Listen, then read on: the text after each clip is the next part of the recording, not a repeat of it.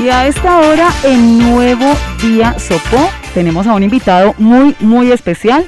Hoy se encuentra con nosotros el inspector eh, de salud de nuestro municipio, John, eh, John Pineda, quien nos va a estar acompañando para aclarar algunas dudas acerca de muchos temas que, que se manejan y sobre todo en este caso sobre la importancia de la capacitación del personal en los establecimientos de expendio y preparación de alimento. Así que en esta mañana le damos la bienvenida a John, quien está con nosotros acompañándonos. John, muy buenos días. Eh, muy buenos días, Angélica. Eh, ¿Cómo has estado? ¿Cómo te encuentras? Y buenos días para todos los oyentes de Sopo FM 95.6, nuestra radio. Buenos días también para ustedes, John como siempre nuestra cita mensual, con todo lo que se está haciendo desde la Secretaría de Salud, ustedes como inspectores sanitarios que siempre están pues muy al pendiente de todo lo que ocurre para el bienestar de nuestros oposeños. Así que bueno, pues hoy vamos a hablar de ese tema, ¿no? La importancia de la capacitación del personal en establecimientos de expendio y preparación de alimento. Así que por favor, John, ilustre a los oyentes, a todos los que están atentos con el programa, cuál es la normativa vigente para los manipuladores de alimentos en nuestro municipio. Eh, sí, buenos días Julián. el tema con la normativa eh, por la cual los, este, las personas o los manipuladores de alimentos deben, deben tener este curso es bajo la normativa 2674 del 2013, la cual es para lo que son alimentos y bebidas. Y en el tema de, de bebidas alcohólicas, pues está sobre la normativa 1686 del 2012. Esto con el fin pues, de capacitar al personal, eh, de darle orientaciones y, pues tener prácticas higiénicas y en, sus áreas de preparación o expendio de alimentos. Pues bueno, John, teniendo en cuenta esta normativa que usted nos comenta, ¿cuál sería el tipo de dotación entonces que el personal manipulador debe llevar cada vez que obviamente se acerque a un establecimiento, cuando llegue a los puntos de comercio, ¿qué es lo que le deben exigir también entonces los comerciantes que debe llevar como dotación este personal? Eh, sí, Angélica, desde, pues, como ya lo he dicho en ocasiones anteriores, eh, todos somos consumidores y somos como la, los vigilantes de que realmente las, las personas que están desarrollando estas prácticas, pues que cumplan con la dotación eh, inicialmente la normativa nos dice, la 2674 del 2013, que la indumentaria de trabajo del personal debe eh, pues de ser de un color claro, eh, preferiblemente color claro, no colores oscuros, la dotación del personal. Que esta dotación, pues, que sea preferiblemente de cremallera, en el caso de utilización de batas, de cremallera, no botones o broches con el fin de minimizar el riesgo de que alguno de estos broches o botones se desprenda de la dotación y pueda caer en los alimentos. Eh, otro punto que es muy enfático es el tema del calzado. También debe ser un calzado cerrado e impermeable y que sea antideslizante. Esto con el fin de desarrollar pues las prácticas de, de manipulación de alimentos en las áreas de preparación, como también las labores de limpieza y desinfección. Dentro de, dentro de este rubro de las, de las prácticas, eh, también, eh, pues, sobre todo en los establecimientos de preparación, eh, el personal debe contar pues con el cabello recogido, cubierto totalmente, sea con una cofia o una pañoleta, pero que realmente cumpla su función. y pues, pues más por el tema hoy en día de, de emergencia sanitaria, el uso del tapabocas en las áreas de preparación es obligatorio e independientemente del desarrollo de actividades que estemos desarrollando hoy por tema de pandemia, debemos utilizarlo constantemente, constantemente y pues invito a la comunidad en caso tal de que en algunos establecimientos no estemos cumpliendo la norma, eh, pues nos hagan llegar sus inquietudes. Eh, realmente desde cuando inició la pandemia eh, se han disparado como la esa esa, informa, esa información, esa, esa queja del ciudadano el día a día, en las cuales desde la Secretaría de Salud estamos dispuestos a atender. Así es, perfecto John, pues para que toda la gente, los comerciantes, todos quienes pues somos consumidores estemos muy al día con toda esta normatividad y realmente la hagamos cumplir. Y hablemos sobre hábitos. ¿Cuáles son esos hábitos de uso adecuado de la dotación para que todos la tengan allí muy presente, John? Bueno, dentro de los hábitos, eh, lo que más común se ve en los establecimientos es que el personal manipulador se sale con la dotación de la área de preparación a la calle y esto es una práctica que no se debe desarrollar ya que debemos contar pues con nuestra dotación de, de, nuestra dotación para el área de preparación y pues nuestra ropa de calle pues para poder salir de nuestro establecimiento.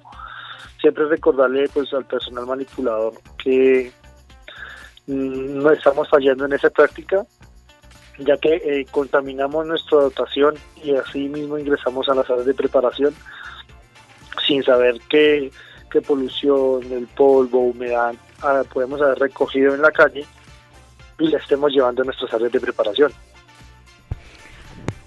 Cuando los eh, que visitan este personal eh, capacitado para llegar a cada uno de los puntos, John, precisamente salen, de pronto tienen ese contacto eh, pues con el exterior del, local. ¿Qué no se debe hacer en las áreas de preparación y expendio de alimentos por parte del, del manipulador?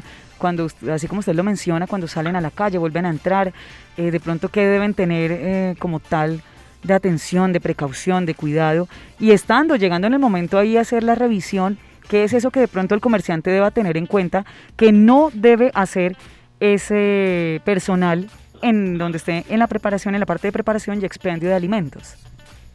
Bueno, Angélica, sí, el tema es, eso ya está más relacionado, con los hábitos del personal y, o de la persona que desarrolla pues, la actividad de manipulación de alimentos. Cabe recordar que eh, toda persona que, que interviene directa o indirectamente en, en transporte, preparación, almacenamiento, ensamble de alimentos, el manipulador de alimentos, entonces eh, para que lo tengan presente. Eh, lo que no debemos hacer en nuestras áreas de preparación expendio de alimentos es, primero, no fumar en este tipo de áreas, no comer, no desarrollar la práctica de comer, o sea, eh, yo sé que muchos establecimientos pues desarrolla, por ejemplo, el tipo de expendio de alimentos, pero se debe destinar un área o un tiempo específico para el desarrollo, por ejemplo, para almorzar, para que la persona almuerce para que tome un refrigerio. Este tipo de hábitos no se deben hacer en las áreas de preparación. ¿Por qué? Porque entonces ahí estaríamos faltando varias reglas que no estaríamos, primero, eh, quitándonos el tapabocas, estamos haciendo eh, manipulación de alimentos para el consumo en la misma área de preparación que estoy dándole a las demás personas. Cabe recordar que eh, estamos dándole comer a las demás personas que somos, que debemos ser responsables en ese tema. Así es, John, pues tenerlo allí muy presente para que la gente lo tenga pues muy pendiente. Y bueno, ¿quiénes son los encargados de certificar al personal, al personal manipulador de alimentos, John? Eh, bueno, desde la Secretaría de Salud como entidad territorial eh, se desarrolla pues los temas de capacitación, de manipulación de alimentos, los cuales eh, varios inspectores tenemos asignados estas labores para el desarrollo de, estamos desarrollando, nos estamos desarrollando estas prácticas de manipulación de pues estos eh, desarrollo de estos talleres. Entonces, eh, desde, desde la Secretaría de Salud adelantamos los temas de manipulación de alimentos bajo la normativa 2674, eh, bajo la normativa 1686 que es de bebidas alcohólicas y también bajo el decreto 1500 del 2007 para el tema de expendio de carnes. Todo este tipo de prácticas las desarrollamos desde la Secretaría de Salud, es completamente gratis. E independiente de eso, eh, también los ingenieros de alimentos tienen la capacidad de, dictar eh, los cursos de manipulación y este tipo de capacitación y previamente que deben estar inscritos pues ante la gobernación de Cundinamarca para el desarrollo de esas prácticas.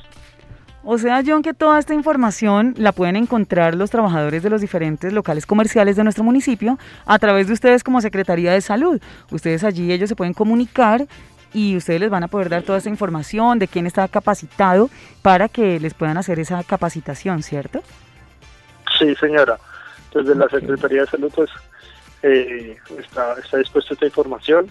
Eh, a la fecha pues hemos desarrollado pues por el tema de pandemia nos hemos ajustado a muchas cosas eh, entre eso nosotros más como secretaría eh, buscando siempre la forma de solucionar y dar como un, paso adelante en este tema de pandemia. Eh, se han desarrollado alrededor de 15 talleres de manipulación de alimentos. Eh, dos se lograron hacer presenciales y el resto han sido de manera virtual. Bueno, John, y en ese caso entonces ya cuando ellos eh, deseen se pueden comunicar con ustedes para tener este curso. Además del curso, ¿el personal manipulador requiere algún tipo de examen médico para tener eh, como este rango, para poder ser manipulador de alimentos? ¿O pues qué se, les qué se requiere para poder eh, desempeñar este cargo? Para desempeñar el cargo de manipulador de alimentos, y sí, efectivamente, el personal debe tener un examen médico de, laboratorio, donde un, médico eh, le dictamine que es una persona apta para la manipulación de alimentos, que de este examen se debe generar anualmente, de igual manera como la capacitación, como lo, nuestro, como lo indica la norma la 2674 del 2013. Eh, anualmente este el personal se debe tomar sus exámenes médicos y tener sus, y sus capacitaciones en manipulación de alimentos. Tiene una vigencia de un año.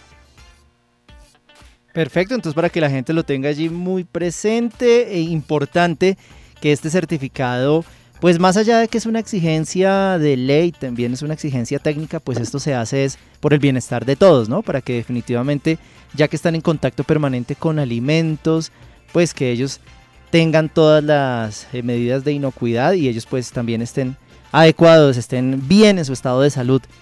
John, ¿cómo se evalúan eh, como inspectores a los manipuladores de alimentos? ¿Cómo, ¿Cómo, los inspectores pues los evalúan? ¿Qué les hacen? ¿Qué les preguntan? ¿Cómo es ese proceso de evaluación? Eh, bueno, Julián, desde, desde el punto de vista como inspectores sanitarios, eh, se evalúa el personal manipulador primero en el desarrollo de sus prácticas higiénicas. Dentro de la visita, pues dentro del tiempo de la visita que puede ser de una hora a dos horas o dependiendo de la cantidad de observaciones o las medidas sanitarias que se lleven a cabo, eh, se observa el personal del manipulador de alimentos. Entonces, eh, dentro de sus prácticas de cómo hace la atención al cliente, de cómo manipular los alimentos, si desarrolla el lavado de manos frecuentemente, si hay un proceso de limpieza y desinfección de entre una actividad y otra.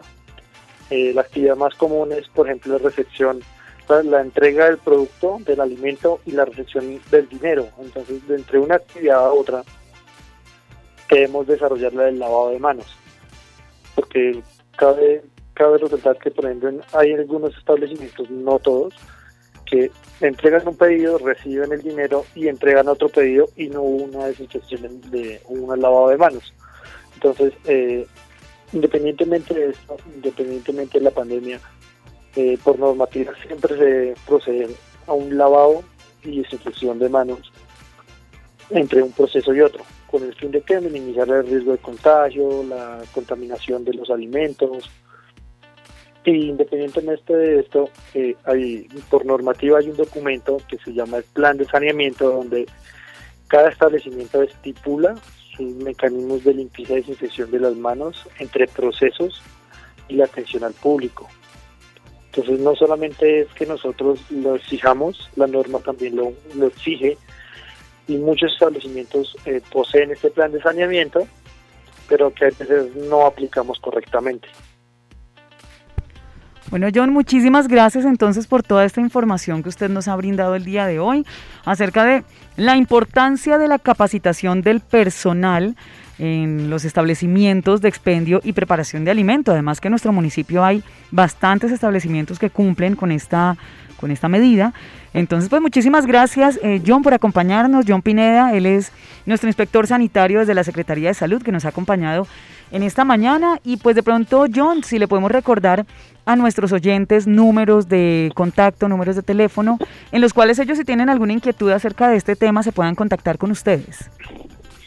Eh, sí, claro, Angélica, pues desde la Secretaría de Salud, eh, nuestro compañero Mauricio Sánchez eh, nuestra cara desde la Secretaría de Salud del tema de control de riesgos. El número de la Secretaría es 871-1003.